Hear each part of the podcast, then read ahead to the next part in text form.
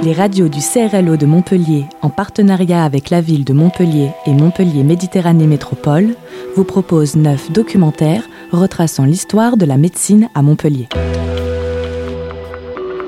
Une série d'entretiens avec des historiens, des guides, des médecins, des structures médicales et des responsables des labos à la pointe de la recherche. Les figures emblématiques de la médecine à Montpellier, Lapéronie, Rondelet, Arnaud de Villeneuve, Guy de Choyac et Les Rabelais. Un documentaire proposé par Divergence FM.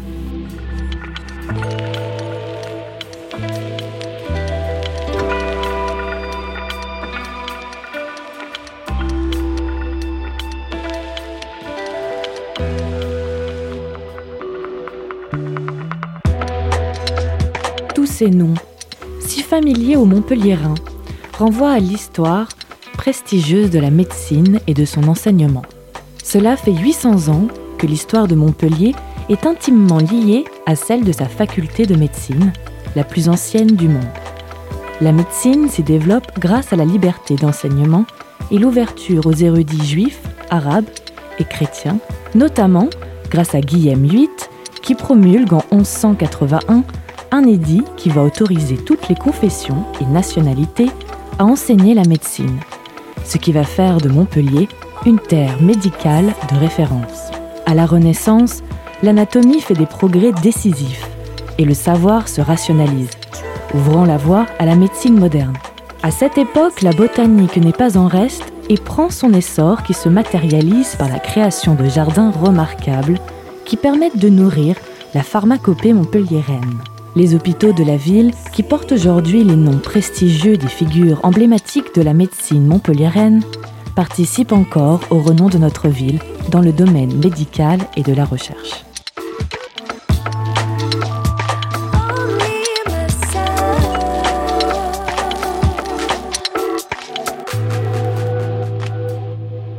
Pour cette émission, nous avons contacté Raymond Alcover, auteur de livre sur les grandes figures de l'héros, ces héroltais qui ont fait l'histoire et qui, bien sûr, s'est intéressé aux médecins qui sont importants dans l'histoire de l'héros et de Montpellier.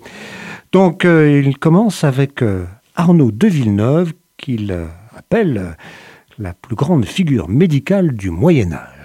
Oui, parce qu'il est effectivement très important, Arnaud de Villeneuve, parce que c'est un peu lui qui a, qui a posé les, des, des bases assez, assez, assez importantes de la médecine. Bon, on lui doit notamment euh, l'emploi de l'alcool en médecine, le qu'on appelait l'eau ardente de Maître Arnaud, l'essence de térébenthine, les, euh, la distillation pour la pharmacie. En fait, c'est vraiment une très grande figure.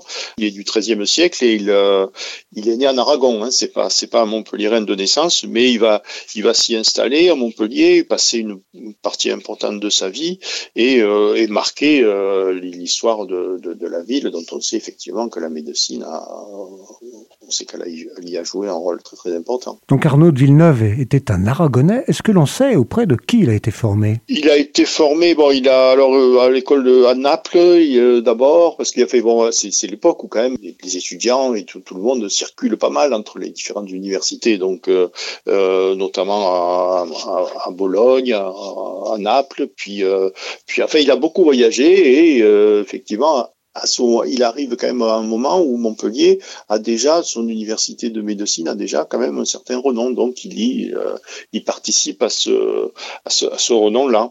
Et puis il y, a, y a, aussi un fait qui est important, c'est que c'est l'époque où les papes sont à Avignon, et ça, d'ailleurs, ça a beaucoup euh, contribué au développement de l'université de médecine de Montpellier, puisque euh, tous ces grands médecins-là étaient aussi d'excellents praticiens, enfin d'excellents docteurs, on dirait aujourd'hui et donc qui soignait euh, notamment euh, les souverains et les papes. Et le fait qu'ils soient à proximité, ça a beaucoup aidé aussi.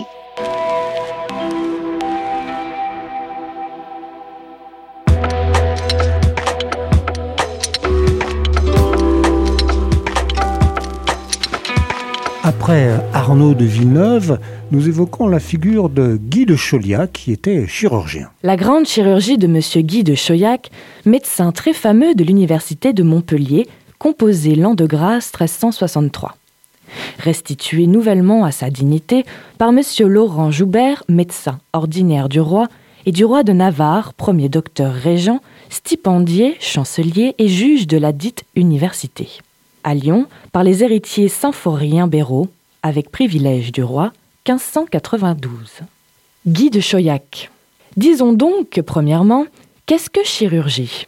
Et j'assois que plusieurs l'ayant défini en plusieurs sortes, ils ont néanmoins tout pris le fondement de notre père Galien en l'introductoire de médecine, quand il dicte Chirurgie est partie de la thérapeutique ou art curatoire, guérissant les hommes par incision, cautérisation et rhabillement des os. À laquelle définition il ajoute en commentaire du premier livre du régime S maladie aiguë et par autre opération manuelle. Ainsi, il est à compliment descrite selon qu'elle est considérée étroitement comme le tiers instrument de médecine.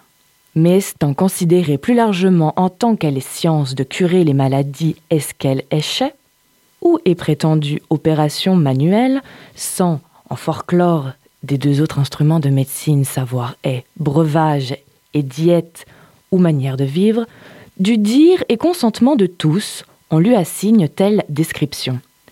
Chirurgie et science qui enseignent la manière et la qualité d'ouvrer, principalement en consolidant, incisant et exerçant autre opération manuelle, guérissant les hommes, et tant qu'il est possible. De ce qui a été dit, il appert que le corps humain sujet à maladie, guérissable par la science de chirurgie, est le sujet de chirurgie, et que hoster la maladie et conserver la santé, en tant qu'il est possible avec la science de chirurgie, et la fin est intention de cette science. Les espèces de chirurgie, selon Johannis, sont deux en guerre, savoir et opérer en membres molles et opérer est dur. Mais en espèces, elles sont cinq. Savoir est la science qui enseigne d'opérer S apostème, plaie et viscère et qui enseigne d'opérer S restauration des os et autres mots auxquels échec opération manuelle. Les opérations S sudites parties sont trois. Savoir et séparer le contenu, joindre le séparé et retrancher la superflue. On sépare le contenu en phlébotomant et scarifiant. On joint le séparé en consolidant les plaies et réduisant les fractures, on extirpe le superflu quand on cure les apostèmes et retranche les glandes. Alors lui, c'est justement, enfin, je, je, l'ai appelé le père de la chirurgie parce que c'est lui qui a vraiment posé les bases de la, chirurgie, qui était au début effectivement une discipline qui n'était pas pas du tout pas du tout reconnue puisqu'il s'agissait pour euh, de toucher le corps parce que là il faut, se rappeler tous les tabous qu'il y avait au Moyen Âge concernant le, corps. Hein. Au début, on ne savait pas du tout quelle était quelle était l'anatomie et donc euh, alors lui il est né en, en Margeride ce qui est enfin, dans l'actuelle Lozère. Et euh, ben, pareil, il réussit à soigner euh, une, noble de, de, des environs qui, pour le remercier, lui paye des études et il va venir euh, lui aussi donc à Montpellier. Et euh, il va, il va contribuer lui aussi grandement euh, au, développement de la chirurgie en, soignant, en, faisant des, guérisons, euh, un petit peu donc comme tous les autres grands grands médecins. Alors après, il va se poser aussi le, problème de l'autopsie, effectivement, etc., qui va réussir. À... Là, il fallait briser des tabous, et euh, donc il va écrire ensuite un livre qui va faire pendant des siècles référence, qui s'appelle La Grande Chirurgie, qui a été publié à Montpellier. Donc il a lui aussi a, grandement euh, centré son, activité sur Montpellier, qui est qui, dont l'université au XIVe et au XVe siècle est en, est en plein essor, malgré, malgré tout ce qui a pu arriver. C'est-à-dire c'est aussi l'époque, euh, le XIVe, c'est aussi l'époque de la peste noire. Enfin, donc ça a été quand même des époques très dures, mais bon, qui a permis aussi aux médecins de, de, de, de développer leurs activités, et, et il y en avait effectivement. Si j'ai bien lu, euh, Guy de Chauliac est un des premiers chirurgiens qui va se livrer à des dissections. Oui, exactement, exactement, parce que c'était, euh, il y avait un, un, tabou, mais là, à un moment donné, la, peste faisait de tels, euh, ravages, effectivement. Euh, il faut rappeler, c'est plus entre la moitié et un tiers de la population de l'Europe qui a péri, donc c'est, quand même quelque chose. Donc, euh, à un moment donné, c'était tellement grave que bon, on a, un peu euh, les, tabous concernant la dissection, on peut sauter en, certains endroits, notamment, ici. Donc, il a, permis de, faire ça. Il faut aussi se rappeler que ce qu'il faut dire aussi, c'est pourquoi euh, l'université de Montpellier. Euh, pourquoi Montpellier? S'est développée en tant qu'université de médecine C'est aussi parce que tout le savoir euh, médical venait est arrivé par, transité, est venu par les Arabes qui était en Espagne. Et donc c'est la situation un petit peu de Montpellier entre entre l'arabe, entre l'Espagne musulmane et l'Europe féodale qui, a transité par ici. C'est une des raisons qui a fait que parce qu'il y a aussi beaucoup de médecins donc arabes et juifs qui qui se sont posés à Montpellier et qui du coup ensuite comme l'université commençait peu à peu à prendre à prendre son essor s'y sont fixés. Et il y a eu notamment une, une, une, décision très importante qui date de la fin du 12e, c'est Guillaume VIII, pardon, le, dernier d'ailleurs des, des Guillaume de, de, de, Montpellier, qui a autorisé les, les médecins arabes et juifs à enseigner. C'est-à-dire qu'ils étaient là, dans beaucoup d'universités, mais ils n'avaient pas le droit d'enseigner. Le fait qu'on leur donne ce droit à Montpellier a aussi grandement contribué à l'essor de, de cette université.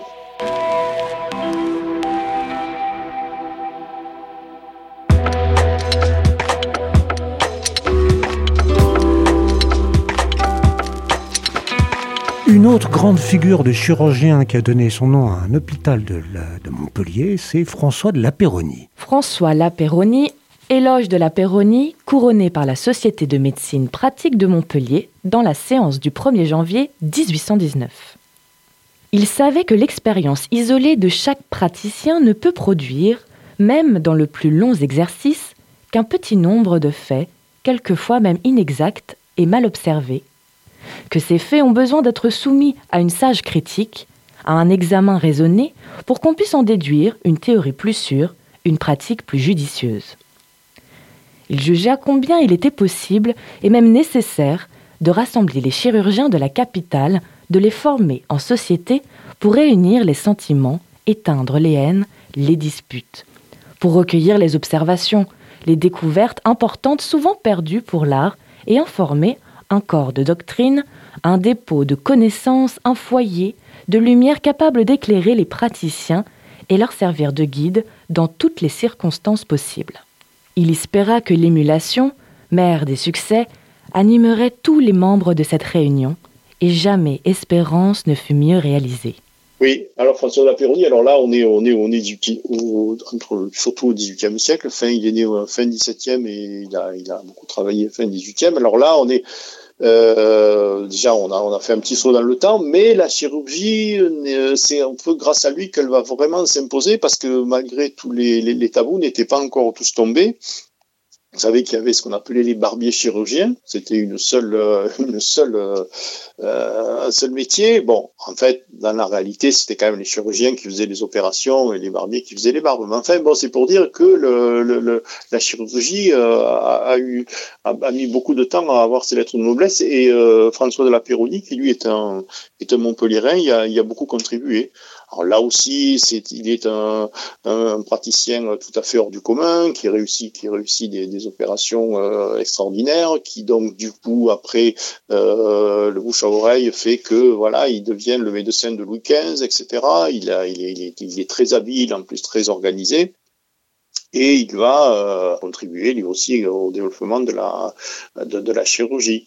Parce qu'il y a aussi un aspect qui est intéressant qu'on ne parle pas souvent, c'est qu'en fait, euh, euh, tous ces grands médecins étant euh, près de donc des souverains et des papes, étaient souvent leurs confidents aussi, étant près de leur corps, on va dire, ils étaient près de leur âme aussi, et donc et parfois ils étaient, on leur confiait des missions diplomatiques aussi. C'est-à-dire que justement, comme un tel, bon, tel souverain ou tel pape avait été satisfait des services de, de ce médecin, ben, il le recommandait évidemment auprès de, de, ses congénères et ainsi de suite. Donc, euh, et parfois, comme il y avait, s'il y avait une bonne, complicité entre eux, il le chargeait aussi de, missions diplomatiques. Donc euh, voilà, ça, tout ça va même au-delà de, de la, médecine. Vous racontez qu'il n'a pas été que chirurgien, mais qu'il a aussi écrit une déclaration des droits des chirurgiens. Est-ce que l'on peut considérer cet écrit comme un ancêtre d'un code de déontologie médicale?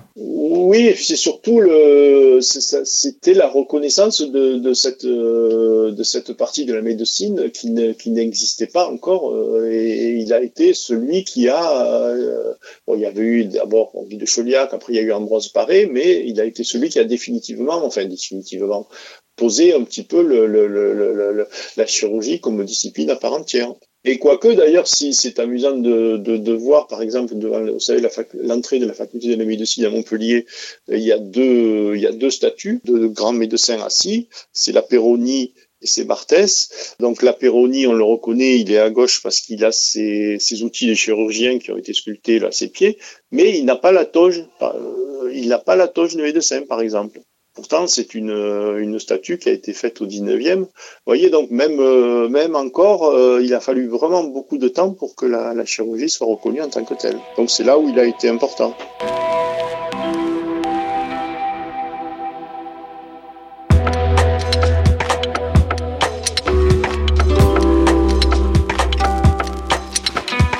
Alors l'histoire de la médecine à Montpellier n'est pas le fait que de médecins. Nous évoquions tout à l'heure la, grande épidémie de peste qui a touché Montpellier et il y a à cette époque-là un personnage important qui est Roch de Montpellier. Alors oui, Roch, c'est bon, on, l'appelle le Roch de Montpellier, euh, parfois Saint-Roch, mais alors bon, lui, son existence, c'est quand même controversé. Hein. Je, enfin, il y a eu récemment, euh, je sais pas si vous l'avez vu, il y a eu de, la Gazette de Montpellier a fait un dossier là-dessus. Il y a quelqu'un qui a sorti une thèse comme quoi, en fait, il n'aurait pas existé. Donc, euh, bon, moi, quand j'ai écrit le livre, effectivement, je, me doutais un peu de quelque chose, donc j'avais écrit attention euh, entre mythe et réalité autour de Saint-Roch, puisqu'il est devenu un saint qui, a eu une grande, une grande aura dans, l'Église, euh, il faut, être prudent. Alors effectivement, est-ce qu'il a vraiment existé? À ce, jour Je ne peux pas l'affirmer, mais euh, dans, enfin, en tout cas dans son histoire telle qu'elle nous a été euh, transmise, il a, il a beaucoup soigné et guéri de la peste parce qu'il avait été formé comme médecin, effectivement.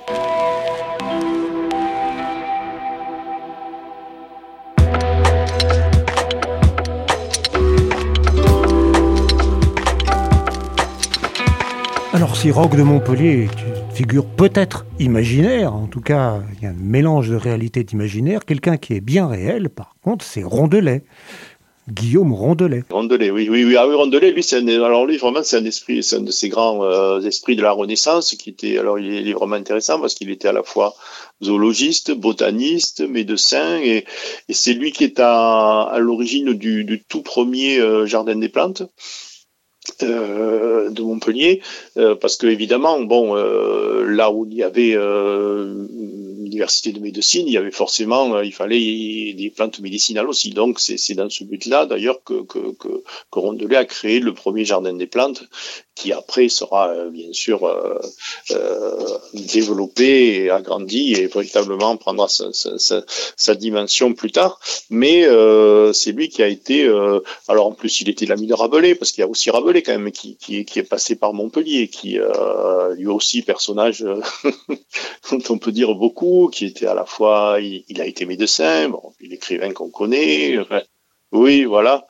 Donc euh, beaucoup de à cette époque-là, il y a Nostradamus aussi. Enfin, au moment de Rondelet, euh, d'ailleurs, ils sont tous plus ou moins amis. Euh, euh Nostradamus, Rabelais, Rondelet se, se, se, croisent à, Montpellier. Mais vraiment, c'est une époque assez assez assez étonnante cette Renaissance parce qu'effectivement, c'est les, les, ils s'intéressaient à tout. Ces gens, il, il, est vraiment à l'image de, de cette époque où on était curieux de tout, on avançait vraiment dans la connaissance dans tous les sens, euh, sans, euh, sans a priori, sans tabou, euh, euh à l'image de Rabelais, quoi, qui pouvait aller aussi bien dans le littéraire que dans le scientifique, que dans le médical. Enfin, il n'y avait pas de, il y avait pas de cloison euh, comme il peut y en avoir beaucoup plus maintenant. C'est ça qui est, que, que, qui est intéressant, je trouve, à, à cette époque-là. Voilà pour les grandes figures de la médecine, pas forcément que des médecins, à Montpellier. Merci à Raymond Alcover qui a mis, je dirais, un peu de chair derrière ces noms qui ne sont pas juste des noms d'hôpitaux.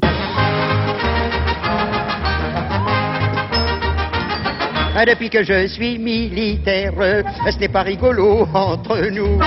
Je suis d'une santé précaire et je me fais un mauvais sans fou. J'ai beau vouloir me remonter. Je souffre de tous les côtés. J'ai la rate qui se dilate, j'ai le foin qui est pas droit, j'ai le ventre qui se rentre, j'ai le pylore qui se colore, j'ai le gosier anémié, l'estomac bien trop bas et les côtes bien trop hautes, j'ai les hanches qui se démangent, j'ai l'épigastre qui s'encastre, l'abdomen qui se démène, j'ai le thorax qui se désaxe, la poitrine qui se débine, les épaules qui se frôlent, j'ai les reins bien trop fins, les boyaux bien trop gros, j'ai le sternum qui se dégomme et le sacrum c'est tout comme, j'ai le nombril tout en vrille et le coccyx qui se dévisse.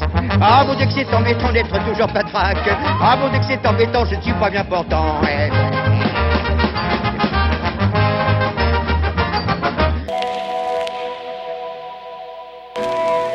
C'était votre documentaire retraçant l'histoire de la médecine à Montpellier, proposé par les radios du CRLO de Montpellier en partenariat avec la ville de Montpellier et Montpellier Méditerranée Métropole. Retrouvez tous ces documentaires en podcast sur les sites de Radio Clapas, Radio Campus Montpellier et Divergence FM.